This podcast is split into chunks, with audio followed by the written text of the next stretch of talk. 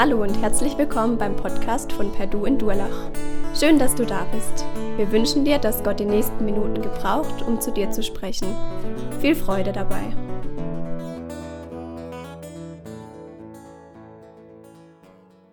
Mein Beruf bringt es ja mit sich, dass ich relativ viel mit jungen Menschen zu tun habe. Und ich finde das manchmal spannend zu beobachten. Da gibt es Leute, denen scheint überhaupt nichts peinlich zu sein den größten Unfug und die stehen voll dazu und sagen, ja, voll cool. Und andere, die guckt man nur an und man hat das Gefühl, die würden am liebsten verschwinden. Die fangen sofort an, rot zu werden, denen ist das peinlich und irgendwie schämen sie sich einfach nur, weil sie da sind. Und manchmal finde ich es auch spannend, die Reaktion zu erleben, wie Leute sich schämen. Also einige, die würden am liebsten im Boden versinken, andere, die wären rot, knallrot, fangen an zu erzählen und nervös irgendwas zu machen. Und ich liebe das manchmal so zu beobachten.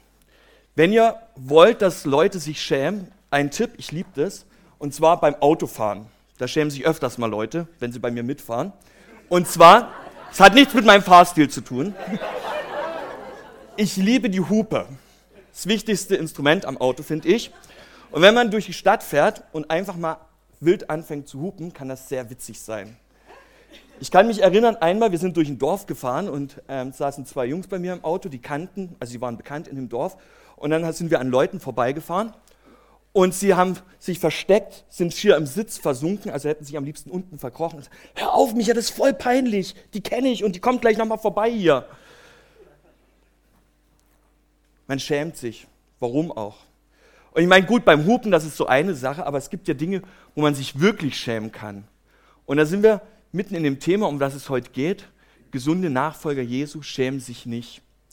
Wir sind im, ersten, im zweiten Timotheusbrief und der Timotheus, der hat sich manchmal geschämt. Und vielleicht war das auch seine Art. Er war ein junger Mann, der, also so stelle ich mir zumindest vor, der ziemlich ängstlich ist, zurückhaltend, der nicht so mutig ist, der sich lieber versteckt und die anderen machen lässt. Und manchmal hat es ihn auch herausgefordert, sich nicht zu schämen, sondern hinzustehen und zu sagen, ja, ich stehe dazu. Und Paulus, sein Mentor, sein Freund, sein Lehrer, der hat ihm einen Brief geschrieben, wo er genau ähm, da aufgreift und sagt, du brauchst dich nicht zu schämen. Wir sind am Anfang von der neuen Predigtreihe über den zweiten Timotheusbrief und da geht es um gesunde Nachfolge. Und das heißt nicht, dass Timotheus krank war in seiner Nachfolge, sondern ich glaube vielmehr, dass Paulus den Timotheus ermutigt und sagt, ey, es gibt ein paar Maßnahmen, die du ergreifen kannst, damit eben dein Glaube nicht ungesund wird, damit du nicht krank wirst, damit du nicht hinfällst. Und ich kann mir auch vorstellen, den Timotheus in der Situation, in der er sich befand, dass ihn manches herausgefordert hat im Glauben. Und dass er an manchen Stellen so auch wackelig war und nicht genau wusste, wie kann ich, wie kann ich meinen Glauben weiterleben, wie kann ich richtig damit umgehen. Und das lesen wir auch im ersten Kapitel, wenn der Paulus den Timotheus schreibt. Die zwei Männer standen sich sehr nah, waren sehr eng befreundet. Und ich kann mir vorstellen, dass manche Gedanken in den Timotheus hochgekommen sind, wo er gemerkt hat, irgendwie, ich weiß gerade gar nicht, bin ich noch auf dem richtigen Weg? Ist mein Glaube richtig? Mache ich das, was ich mache? Ist das okay? Und Paulus will ihn ermutigen und ermuntern und schreibt deswegen Timotheus ähm, einen Brief wo er ihnen erklärt, wie er gesund bleiben kann. Und da wollen wir uns die nächsten Wochen mit beschäftigen. Im ersten Brief, den Paulus an Timotheus äh, geschrieben hatte, da ging es so darum, wie wir als Gemeinde uns gegenseitig unterstützen können, gesund zu bleiben oder gesund zu leben. Und hier im zweiten Brief geht es gar nicht um die Gemeinde so in erster Linie, sondern es geht um uns, unser ganz persönliches Glaub, unseren ganz persönlichen Glauben, um ganz persönlich das, was ich, wie ich meinen Glauben gestalte. Und Paulus gibt dem Timotheus Hinweise und Hilfestellung, wie er seinen ganz persönlichen Glauben gestalten kann. Und die Situation, in der Paulus sich befand und in der sich Timotheus auch befand, war nicht ganz einfach. Ähm, Christenverfolgung kam auf. Paulus saß schon im Gefängnis, lesen wir in dem Brief, wahrscheinlich in Rom. Er wusste, er wird hingerichtet, wird die Haft nicht überleben. Und für Timotheus ging es auch vielleicht am Kragen. Er wusste nicht, okay, werde ich irgendwann gefangen genommen? Kann ich so frei für das Evangelium eintreten oder was kommt auf mich zu? Und Paulus versucht den Timotheus genau darin zu ermutigen und ähm, ja, ihn Mut zu machen, den Glauben offen zu bezeugen und zu bekennen. Und er schreibt den Brief. Und im ersten Kapitel schreibt er, darum, schreibt er darüber, warum sich Timotheus nicht für das Evangelium schämen muss. Warum es gut ist, für das Evangelium einzustehen. Und er fängt an, indem er erstmal die Grundlage überhaupt legt, äh, wieso ähm, Timotheus sich nicht schämen muss. Dann fordert er ihn auf, dass er sich nicht schämen muss. Und am, am, als drittes zeigt er, was das für Konsequenzen hat, wie das aussieht, wenn man sich nicht fürs Evangelium schämt. Und wir wollen uns das heute Morgen gemeinsam ansehen und wollen gucken, wieso kommt Paulus drauf, dass man sich nicht für das Evangelium schämen muss. Ich lese 2. Timotheus 1 ab Vers 3, die ersten zwei Verse, das ist so ein Einstieg in den Brief, so ja, Briefkopf, wie wir heute sagen würden. Und im Vers 3 fängt Paulus so richtig an. Jedes Mal, wenn ich bete, bei Tag und bei Nacht, denke ich auch an dich und bin dann immer voll Dank gegenüber Gott, dem ich, wie schon meine Vorfahren, mit reinem Gewissen diene. Und wenn ich daran zurückdenke, wie du bei unserem Abschied geweint hast, sehne ich mich danach, dich wiederzusehen. Was wäre das für eine Freude? Voller Dankbarkeit erinnere ich mich an deinen Glauben, der so völlig frei ist von jeder Heuchelei. Er ist derselbe Glaube, der bereits deine Großmutter Louis und deine Mutter Eunike erfüllte. Und auch in dir, davon bin ich überzeugt, ist dieser Glaube lebendig. Aus diesem Grund erinnere ich dich an die Gabe, die Gott dir in seiner Gnade geschenkt hat, als ich dir die Hände auflegte.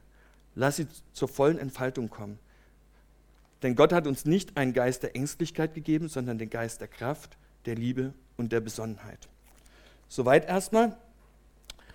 Paulus fängt fast alle Briefe an mit einem Gebet. Und auch hier fängt er an, den, für Timotheus zu danken. Und irgendwie schweift er dann ab und wird, so habe ich gedacht, ein bisschen nostalgisch. So erinnert sich an seine Vorfahren, an das, was er mit Timotheus schon erlebt hat. Die beiden Männer waren viele Jahre miteinander unterwegs gewesen, haben vieles miteinander erlebt. Und Paulus erinnert sich daran. Und ich habe mich gefragt, ist es wirklich so ein Schwelgen in alten Erinnerungen, früher war alles besser? Ich glaube nicht, dass Paulus das hier damit aussagen wollte. Ich glaube, Paulus ist es, macht das bewusst, dass er sagt, Timotheus, es gibt ein paar Grundlagen, ein paar Sachen, die wirklich wichtig sind. Und daran erinnert er den Timotheus. Und er nennt drei Dinge, die er für wichtig hält, um den Timotheus oder wo er den Timotheus daran erinnern möchte. Das erste ist, er erinnert Timotheus an seinen Glauben. Ja, ganz am Anfang erinnert er ihn dran, sagt, du weißt, den Glauben, der in dir steckt, der ungeheuchelt ist. Ich weiß nicht, wie es dem Timotheus gegangen ist. Ich könnte mir vorstellen, vielleicht hat er sich manchmal gedacht, okay, wer bin ich eigentlich? Reicht mein Glaube aus?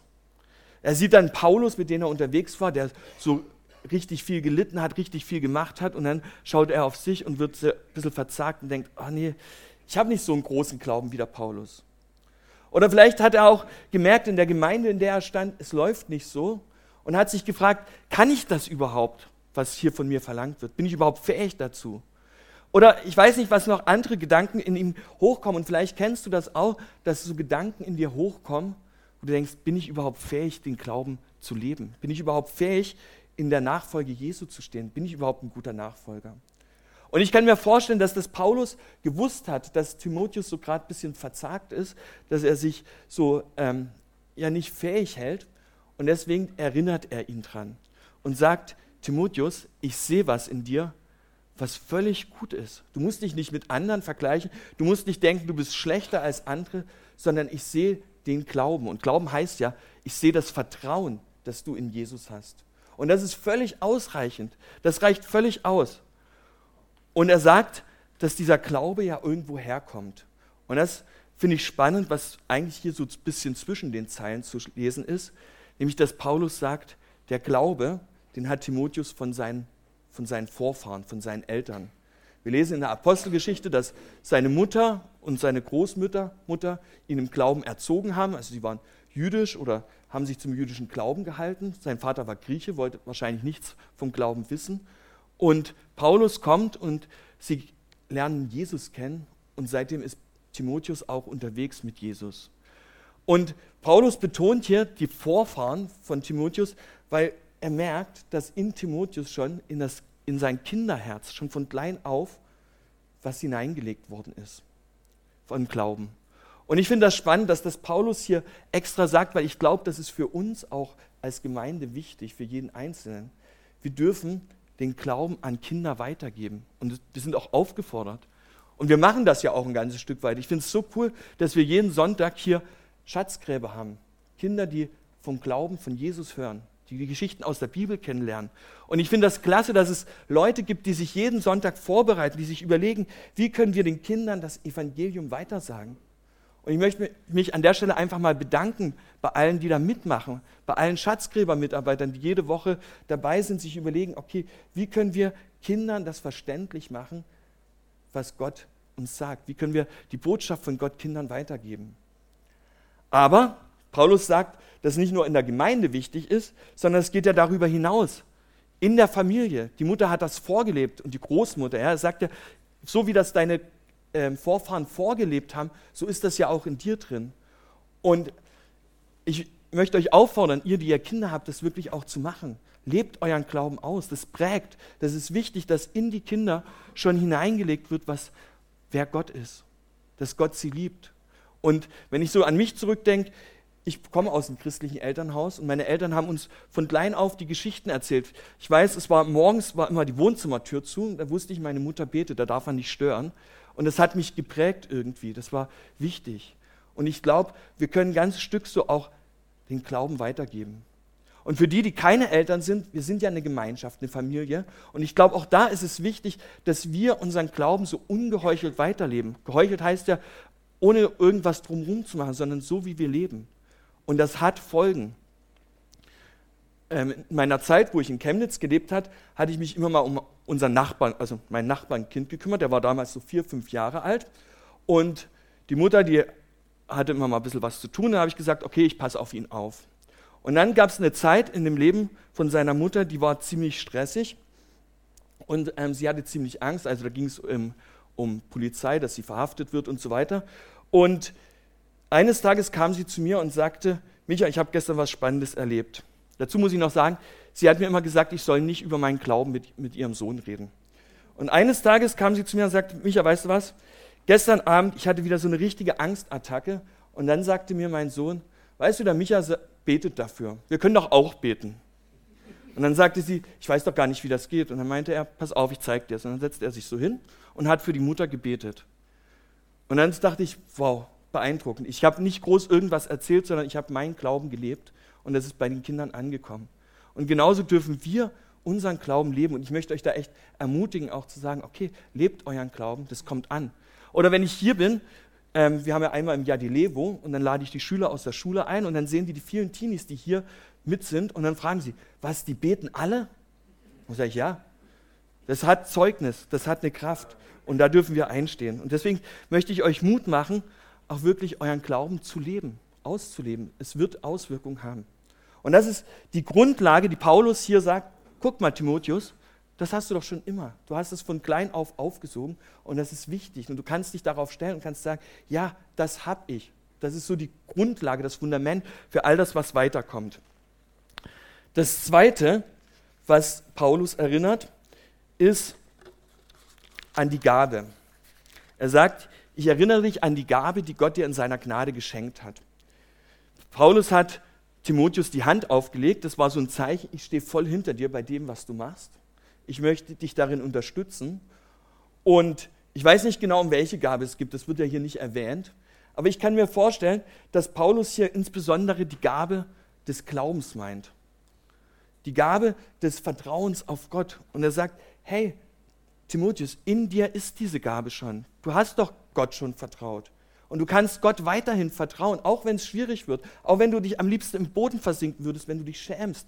Du kannst doch Gott vertrauen, das liegt doch schon in dir, du hast doch schon da Erfahrung gemacht. Und er vergleicht das wie mit einem Feuer.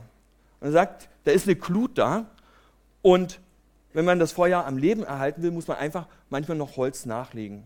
Und genau das ist das, was Paulus hier dem Timotheus sagt. Leg doch was nach. Schieb doch was nach. Auch wenn es schwierig ist. Lass das Feuer nicht ausgehen, sondern wend das an. Leb dein Vertrauen auf Gott. Red mit Gott. Du kannst doch alles machen. Und ich finde das spannend, dass Paulus das hier so wichtig ist.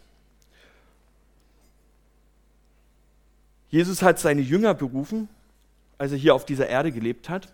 Und ich finde das spannend. Die Jünger, die waren drei Jahre mit Jesus unterwegs und haben drei Jahre richtig krasse Sachen mit Gott erlebt.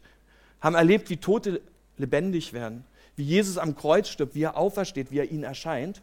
Und dann ruft Jesus sie zum letzten Mal auf den Berg und dann lesen wir, die Jünger hatten Angst, sie hatten Zweifel, sie konnten das gar nicht so richtig fassen, was da passiert ist. Und vielleicht ging es dem Timotheus genauso und vielleicht geht es dir manchmal genauso, dass du denkst, ich habe keine Ahnung, was, was das alles soll. Aber Jesus kann damit umgehen. Und genau das ist das, was Paulus hier den Timotheus sagt. Ja, es kann Zeiten kommen, und das schreibt er ja auch nachher, es gibt Zeiten, die herausfordern, die nicht so easy peasy sind, wie wir so uns wünschen, nicht einfach so von der Hand gehen, sondern es gibt Zeiten, die ähm, schwierig sind, die herausfordern. Und das ist okay. Aber du darfst dich dazu stellen, du darfst den Glauben weiter entfachen. Und er sagt ja auch, dass das nicht irgendein Glauben ist, nicht irgendwas, sondern er zeigt, dass dieser Glaube auch von Gott kommt, dass es ein Geschenk ist, dass wir überhaupt glauben dürfen. Und er sagt, auch wenn du ängstlich bist, auch wenn du zweifelst, ich sehe das und ich wünsche mir, dass du das nicht auslöscht, nicht, nicht völlig vernachlässigt, sondern dass du dass diese Flamme am Leben erhältst. Und er sagt, Blick auf Jesus. Und dieser Blick auf Jesus verändert. Dieser Blick auf Jesus, der macht frei. Und der hört, also lässt aufhören, sich zu schämen. Und ich weiß nicht, wie es dir geht, ob du manchmal denkst, oh, ich kann doch nicht über das Evangelium reden. Also wenn ich erzähle, dass ich in die Kirche gehe, das ist ja voll peinlich, dann lachen alle. Ähm, genau das ging vielleicht auch in Timotheus so. Aber Paulus sagt, das ist egal, weil du hast etwas, was viel, viel wichtiger ist und viel, viel besser ist als das, was andere sagen. Und dann kommt ein ziemlich cooler Vers, finde ich. Gott hat uns nicht den Geist der Ängstlichkeit gegeben, sondern der Kraft, der Liebe und der Besonnenheit.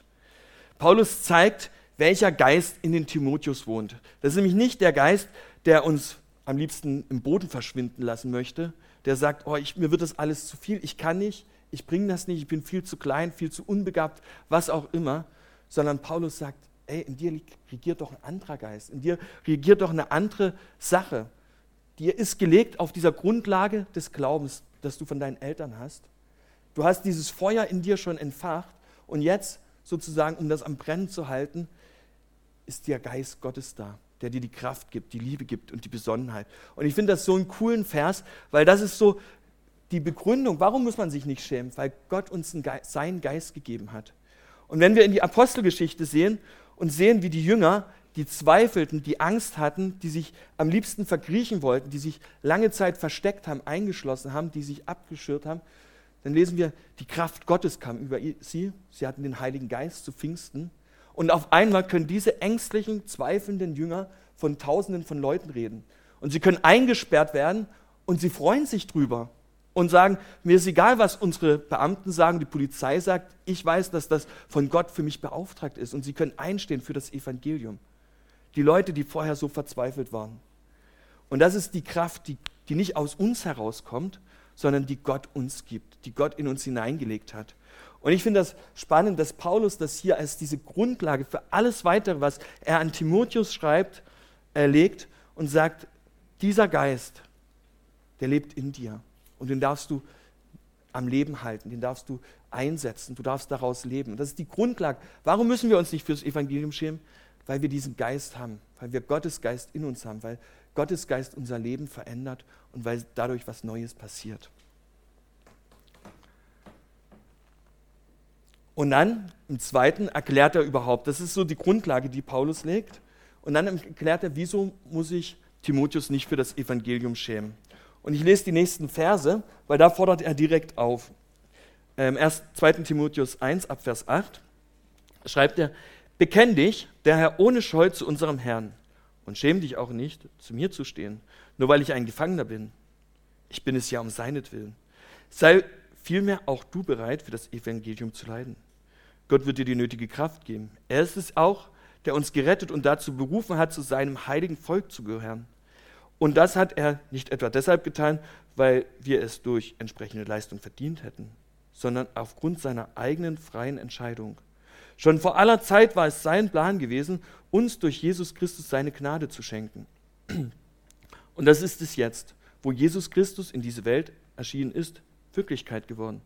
Er, unser Retter, hat den Tod entmachtet und hat uns Leben gebracht, das unvergänglich ist. So sagt es das Evangelium. Und mich hat Gott als Verkündiger, Apostel und Lehrer eingesetzt, um diese Botschaft bekannt zu machen. Gerade das ist aber auch der Grund dafür, dass ich so viel leiden muss. Doch trotz der Schande, die damit verbunden ist, verliere ich nicht den Mut, denn ich kenne den, auf den ich mein Vertrauen gesetzt habe und bin überzeugt, dass er die Macht hat, das mir anvertraute Gut unversehrt bis zu jenem Tag zu bewahren, an dem Jesus Christus wiederkommt. Lass dir die gesunde Botschaft, äh, die du von mir gehört hast, als Maßstab für deine eigene Verkündigung dienen und tritt für sie ein mit dem Glauben und der Liebe, die uns durch Jesus Christus geschenkt sind. Befahre das kostbare Gut, das, du, das dir anvertraut worden ist, mit aller Sorgfalt. Mit der Hilfe des Heiligen Geistes, der in uns wird, wohnt, wird es dir gelingen. Paulus fordert auf, sich nicht zu schämen und erklärt das, wieso sich Timotheus auch nicht schämen muss. Nachdem er die Grundlage gelegt hat, sagt er, bekenn dich. Und warum kann sich Timotheus bekennen? Ich habe mich so gefragt, Paulus ist ja relativ einfach gesagt, ne? bekenn dich, ähm, wird schon alles gut gehen, so in der Art. Aber Paulus selber saß auch im Gefängnis, weil er sich bekannt hat. Und er konnte Timotheus Mut machen, kann sagen, okay, das Leben als Christ ist nicht einfach. Es wird Herausforderungen geben. Es wird Momente geben, wo du ausgelacht wirst, wo andere dich belächeln, wo andere sagen, ey, so ein Schwachsinn, was du da glaubst. Aber er zeigt, warum das möglich ist. Und zwar sagt er, Timotheus, die Grundlage, warum du dich nicht schämen musst, ist, du bist gerettet. Gott hat dich schon gerettet. Und wenn wir von Rettung reden, dann ist es oft so, dass wir meinen damit, wir sind gerettet von der Sünde, von den Dingen, die uns von Gott trennt. Und ich bin überzeugt davon, dass das auch so stimmt. Aber Paulus sagt an, in anderen Briefen deutlich, dass wir nicht nur gerettet sind von der Sünde, von dem, was von uns von Gott trennt, sondern wir sind auch gerettet von dem, was Einfluss auf, auf uns hat. Von dem, was uns von Gott wegbringen will. Das hat überhaupt keine Macht mehr. Er sagt, wir sind ja eigentlich mit Christus gestorben. Das kann uns gar nichts mehr anhaben. Und genau deswegen müssen wir uns doch nicht schämen für irgendwas, weil wir sind gerettet. Und er sagt es sogar noch, wir sind nicht nur gerettet, sondern wir sind auch berufen. Gott hat uns mit einem Ruf herausgerufen, hat gesagt, ihr dürft zu meiner Mannschaft gehören.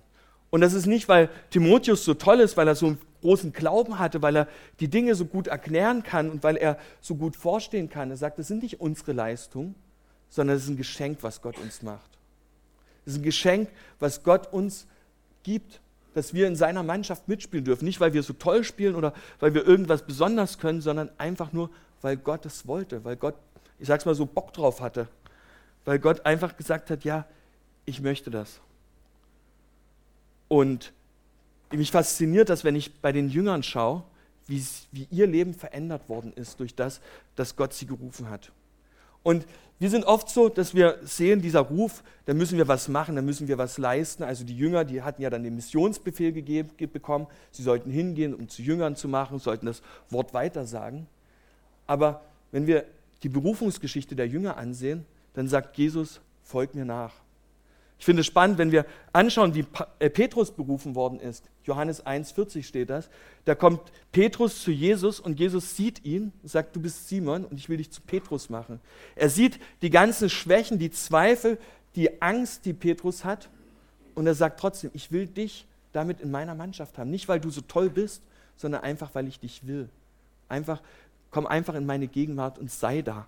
Nicht irgendwas machen. Und ich finde das so wichtig, dass wir uns das immer wieder vor Augen malen. Es geht nicht darum, dass wir irgendwas machen, sondern Gott ruft uns, um in seiner Gegenwart zu sein. Und wenn wir in Gottes Gegenwart stehen, dann ändert sich unsere Einstellung, dann ändert sich unser Leben und dann ändert sich unsere Motivation und dann ist es gar nicht so, oh, was sage ich jetzt, wenn mich jemand fragt, ob ich in die Kirche gehe oder was ich glaube, sondern dann kann ich das machen, weil ich weiß, wem ich gehöre, zu wem ich gehöre und in welcher Mannschaft ich stehe. Jesus sagt, dass die Angst normal ist. Wir werden Angst haben in dieser Welt. Aber das Coole ist, Jesus hat die Welt überwunden. Und das macht Paulus hier auch nochmal deutlich. Er sagt, er stellt den Leben und das Tod gegenüber und sagt, ähm, ja, irgendwie, wir sehen das, den Tod und Paulus schaut ja auch direkt in den Tod, aber da ist, steht dem Leben gegenüber. Und ich stelle mir das so vor, weiß nicht, ob ihr das kennt, es gibt ja so manche Ritterfilme und dann sind zwei Ritter, die gegeneinander kämpfen. Und irgendwann ist es so, dass ein Ritter sein Schwert verliert. Und dann steht der andere mit, mit seinem Schwert gegenüber und gibt ihm den Todesstoß. Und ich glaube, dieses Bild ist so ein Bild, was Paulus hier auch mitgebraucht. Er sagt, der Tod ist entmachtet. Der Teufel ist entmachtet. Der, die größte Waffe, die der Teufel hat, das ist der Tod. Und den Tod, den hat Gott weggenommen. Den hat Jesus durch die Auferstehung beseitigt. Den hat er nicht mehr in der Hand. Und jetzt steht der Teufel sozusagen ohne Schwert da. Und warum sollen wir jetzt noch Angst haben davor? Wenn wir das Schwert in der Hand haben, warum haben wir von jemandem Unbewaffneten Angst? Wir müssen uns nicht schämen, weil es gibt nichts, was uns Angst machen kann. Es gibt nichts, was uns irgendwie schädigen kann. Und er zeigt, wie dem Tod, das wovor wir Angst haben können, dem Leben, das Leben gegenübersteht und sagt, es scheint doch schon herein. Auch wenn es schwierig ist, auch wenn man leidet, auch wenn es nicht ganz so einfach ist, aber der Tod ist entmachtet. Und deswegen müssen wir uns nicht schämen. Es gibt doch gar keinen Grund mehr, vor jemandem Angst zu haben, der gar nicht da ist. Und ich kann mir vorstellen, wenn dem Timotheus solche Gedanken durch den Kopf gegangen sind, okay, ich kann nichts, ich bringe nichts, mein Glaube ist zu klein, wer bin ich überhaupt, dass Paulus sagt, ey, das stimmt, du bist nichts. Du, du bist klein, dein Glaube ist klein, aber du hast jemanden, der die Waffe in der Hand hält und du stehst jemandem Entwaffneten gegenüber. Warum willst du dich fürchten? Und er macht Mut und sagt, du musst dich nicht fürchten, du musst dich nicht schämen für das Evangelium, sondern es hat überhaupt keine Kraft, alles andere. Und er rückt dabei Jesus so in den Mittelpunkt und zeigt, die eigenen Werke sind, zählen nicht, die sind unbedeutend, die, die schaffen es nicht, sondern weil Jesus Gnade da ist, weil Jesus dich beschenkt, weil Jesus das Leben bringt, weil Jesus den Tod entmachtet hat. Deswegen musst du dich nicht schämen. Und deswegen darfst du deinen Blick auf Jesus wenden und darfst ganz mutig auftreten und darfst sagen, okay, hey, du hast gar keine Chance gegen mich, weil ich auf Jesus Seite stehe. Und für Paulus war das oft auch ein Kampf, das schreibt er ja auch. Und er fordert den Timotheus auf und sagt, Timotheus, das ist das, was ich verkündigt habe, das ist das Evangelium. Das ist das, was du von Anfang an gehört hast, was in deine Kinderwiege mit hineingelegt worden ist. Also halte dich doch dran. Und ähm, er sagt, halte das fest, bewahre das, man könnte auch sagen, bewache. Das ist ein Schatz, den man, auf den man aufpassen muss, wo man sagt, okay, ich gucke danach, dass es, dass es bewacht wird, dass ich nichts aus dem Auge verliere. Und er sagt, richte den Fokus darauf, weil dann musst du dich nicht schämen. Wenn du das immer wieder vor Augen hast, dann kann doch kommen, was will. Du musst dich nicht schämen. Und dann am Ende zeigt Paulus die Konsequenzen. Was passiert, wenn man sich schämt und was passiert, wenn man sich nicht schämt. Und er macht das ganz praktisch an einem Beispiel und schreibt ab Vers 15, Du weißt, dass alle Gläubigen in der Provinz Asien mich im Stich gelassen haben, auch Phygelus und Her Hermogenes. Nur Onesiphorus hat treu zu mir gehalten. Möge seine Familie die Barmherzigkeit des Herrn erfahren, denn er hat mich oft ermutigt und hat sich nicht geschämt, zu mir zu stehen, obwohl ich ein Gefangener bin und in Ketten liege. Im Gegenteil, sobald er im Rom war, suchte er nach mir und gab nicht auf, bis er mich gefunden hatte. Wenn er an jenen großen Tag vor dem Herrn steht, möge dieser ihn sein Erbarmen schenken. Und wie viele Dienste er an den Gläubigen in Ephesus erwiesen hat, weißt du selbst am besten. Timotheus konnte das wissen, weil er selbst in Ephesus lange Zeit gelebt hat und die Gemeinde da kannte. Und wahrscheinlich auch die Leute, die Paulus hier mit Namen nennt, die kannte Timotheus. Die Christenverfolgung hat zugenommen. Nero ist an die Macht gekommen und äh, unter Nero entstand ja so die erste große Christenverfolgung. Und es war schwierig, sich als Christ zu bekennen, weil das hieß, wenn ich mich als Christ bekenne, konnte das das Todesurteil sein. Und es gab Leute, die vielleicht auch die anderen verraten haben, die sie als Christen ausgegeben haben, um andere ins Gefängnis zu bringen. So könnte ich es mir vorstellen. Und man wusste nicht, wen kann ich trauen, wem kann ich nicht trauen. Und manche Leute, von denen Paulus hier schreibt, die haben sich eben geschämt, die haben gesagt, ich kann doch nicht einfach dahinstehen, ich kann doch nicht einfach zulassen, dass ich gefangen genommen werde. Ich muss mein eigenes Leben beschützen, ich muss mich selbst beschützen. Und sie hatten den Blick die ganze Zeit so auf sich. Und dann gab es Leute, die haben den Blick auf den anderen gehabt. Und das finde ich spannend. Und auch Paulus hat den Blick hier nicht nur auf sich, er selber sieht dem Tod ins Auge, wusste, er kann, wird mit aller Wahrscheinlichkeit diese Gefangenschaft nicht überleben. Und Trotzdem, dass es ihm so schlecht ging, trotzdem, dass er in Ketten war, dass es die Haftbedingung unter allen Umständen war, schreibt er einen Brief an Timotheus und ermutigt ihn. Schreibt er einen Brief an seinen Nachfolger und gibt so eine Art Vermächtnis mit. Das ist wahrscheinlich auch der letzte Brief, den Paulus geschrieben hat und zeigt die Dinge, die wichtig sind. Weil sein Blick hat sich verändert. Sein Blick war nicht auf sich gerichtet, sondern auf die anderen. Und das ist das, was diese Konsequenz ist. Wenn ich mich nicht schäme, dann kann, ändert sich mein Blick, dann sehe ich den anderen. Und dann muss ich mich nicht fürchten und verstecken. Und das war genau dieser Mann, dieser Onephoris, oder wie, man, wie er heißt, ähm, genau das hat er auch gemacht. Er ist nach Rom gekommen und hat Paulus gesucht. Und das war nicht einfach. Man musste überlegen, wem kann ich denn fragen und wem nicht. Wer könnte mich denn hier gefangen, äh, gefangen nehmen? Und dem war das so wichtig, Paulus zu besuchen, dass er alles dran gesetzt hat. Und er gibt nicht auf. Und Paulus schreibt später, dass er sich wünscht, dass Timotheus zu ihm kommt nach Rom, dass er ihm noch was mitbringt. Und er ermutigt eigentlich den Timotheus auch zu sagen, komm, komm und schäm dich nicht.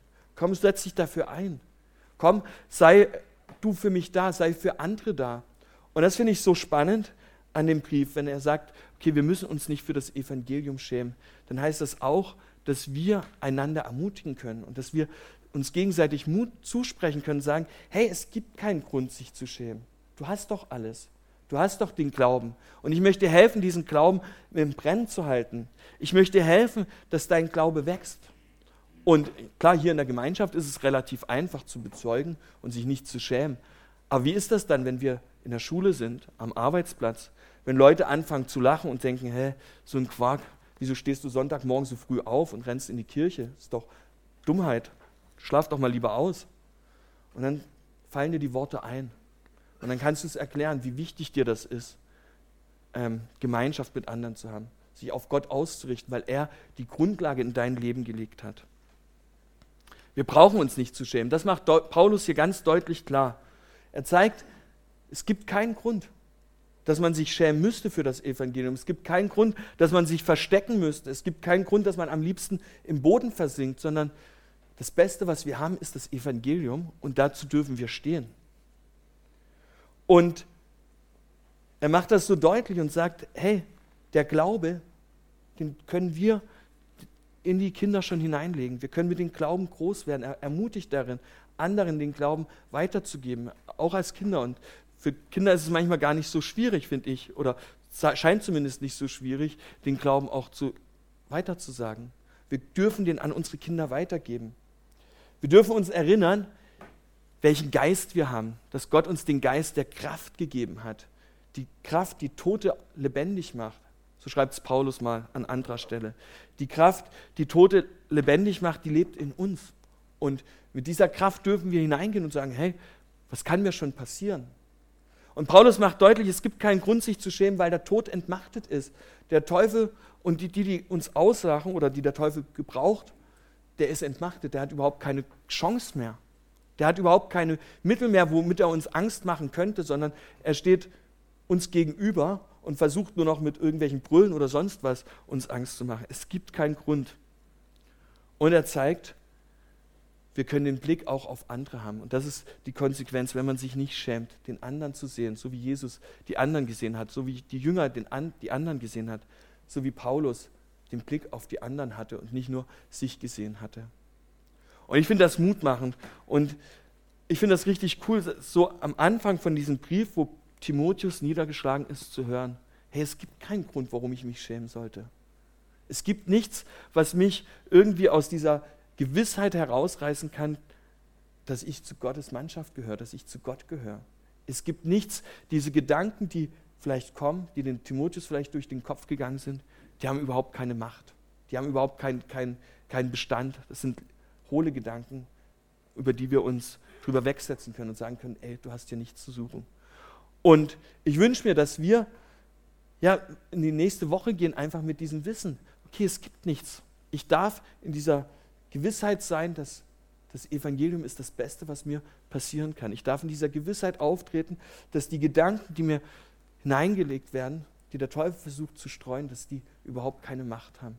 Und ich wünsche mir, dass wir uns gegenseitig ermutigen und Mut zusprechen und zu sagen, ja, wir müssen uns nicht schämen in unserem Alltag, sondern wir dürfen das Evangelium leben. Und es gibt nichts, wofür wir uns da schämen müssen. Ich möchte noch beten. Jesus, ich danke dir, dass es deine Gnade war, die uns befreit hat, die den Tod entmachtet hat. Und ich danke dir, dass wir uns nicht schämen müssen, nicht versinken müssen, sondern dass du uns Freiheit schenkst, Freiheit vor dich zu kommen, Freiheit vor den anderen aufzutreten und zu sagen, ja, ich glaube. Und Jesus, hilf uns immer wieder, wenn der Satan versucht, uns anzugreifen, falsche Gedanken hineingibt, wo wir uns am liebsten versinken, wo wir schämen würden, wo wir entmutigt sind. Jesus, stell du dich da vor uns und erinnere uns dran, das, was du uns geschenkt hast. Amen.